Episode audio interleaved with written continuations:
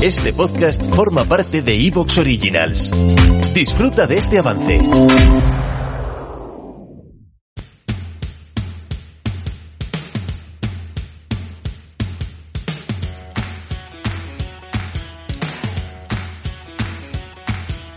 Muy buenas, mi nombre es Carlos Ocaña y te doy la bienvenida al podcast Estoy Sano, un podcast donde aprenderás sobre el apasionante mundo de la nutrición, la ciencia y la salud.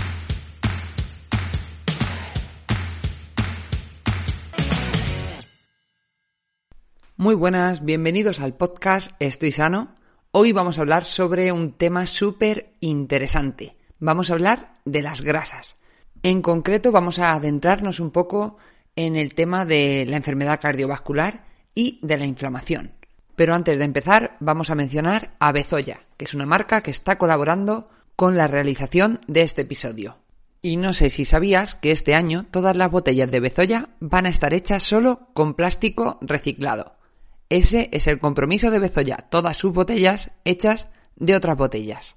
Bezoya no usará nuevo plástico para la fabricación de sus botellas, sino que da una nueva vida a las botellas de plástico que reciclamos. Esto es una gran noticia porque una botella de plástico puede tardar hasta 500 años en descomponerse. Con Bezoya, las botellas que usamos se convierten en botellas nuevas en los 60 días que dura el proceso de reciclaje hasta que vuelva a estar disponible en la tienda. Un proceso que Bezoya puede repetir infinitas veces. Todo este salto de sostenibilidad que ha dado Bezoya en el último año supone ahorrar unas emisiones de CO2 muy altas, equivalentes al consumo de 5.800 hogares durante un año, o el CO2 que absorberían más de 60.000 árboles durante 30 años seguidos.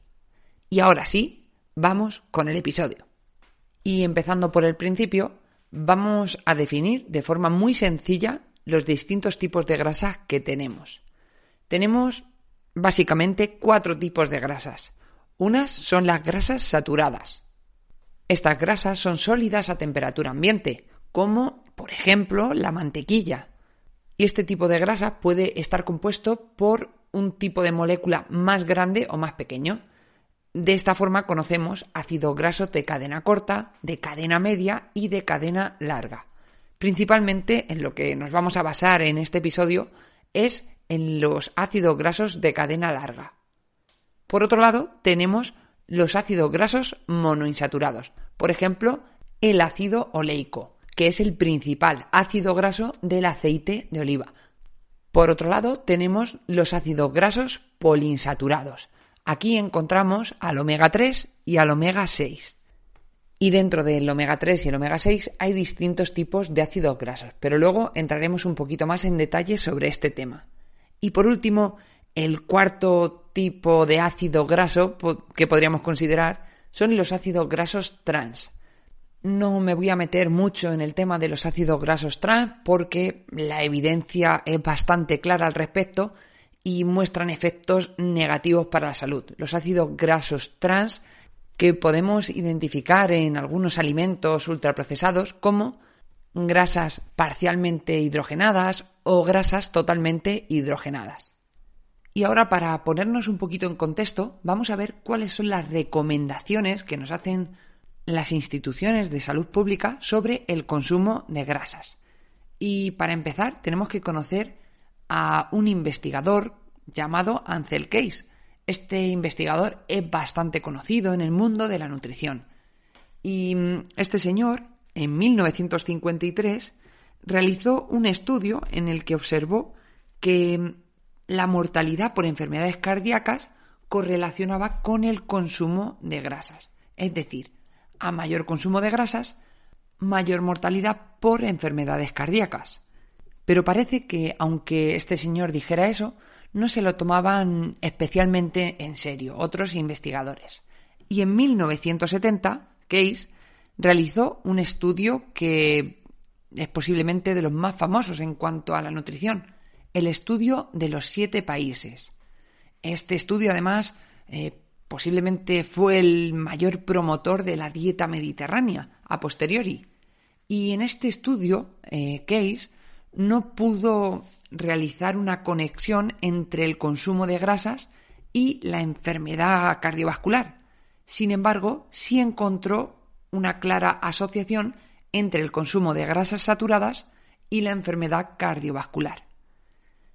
Por otro lado, este estudio eh, tiene muchísima controversia en cuanto a que hay muchas personas que dicen, oye, ¿por qué cogiste esos siete países? Porque realmente había países con un alto consumo de grasa saturada que no tenían esa relación con la enfermedad cardiovascular. Pero bueno, quitando esta polémica de en medio y yéndonos a las recomendaciones, a partir de este estudio se produjo lo que se conoció y se conoce como la hipótesis dieta-corazón, en la que un aumento de las grasas saturadas aumenta el colesterol LDL, ese colesterol que conocemos como perjudicial, ya que puede producir esa aterosclerosis y la enfermedad cardiovascular. Y todo esto se tradujo en que las recomendaciones de las distintas entidades de salud, como la Asociación Americana del Corazón, promoviera una reducción de las grasas saturadas.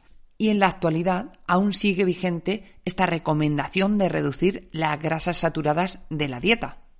Y como las grasas saturadas son uno de los principales quebraderos de cabeza para nosotros, para saber si son saludables o realmente no son saludables, como dicen muchas entidades de salud, pues vamos a empezar por ahí. Y realmente, en general, los estudios de reemplazo de nutrientes lo que observan es que cuando cambiamos grasas saturadas por grasas poliinsaturadas, obtenemos beneficios para la salud cardiovascular. También ocurre lo mismo con las grasas monoinsaturadas. Y mm, algo un poquito más complejo ocurre con los carbohidratos. Realmente cuando sustituimos grasas saturadas por carbohidratos refinados, por harinas refinadas, por azúcares, pues no obtenemos ningún beneficio. Sin embargo, cuando sustituimos esas grasas saturadas por carbohidratos... ¿Te está gustando lo que escuchas? Este podcast forma parte de Evox Originals y puedes escucharlo completo y gratis desde la aplicación de Evox. Instálala desde tu store y suscríbete a él para no perderte ningún episodio.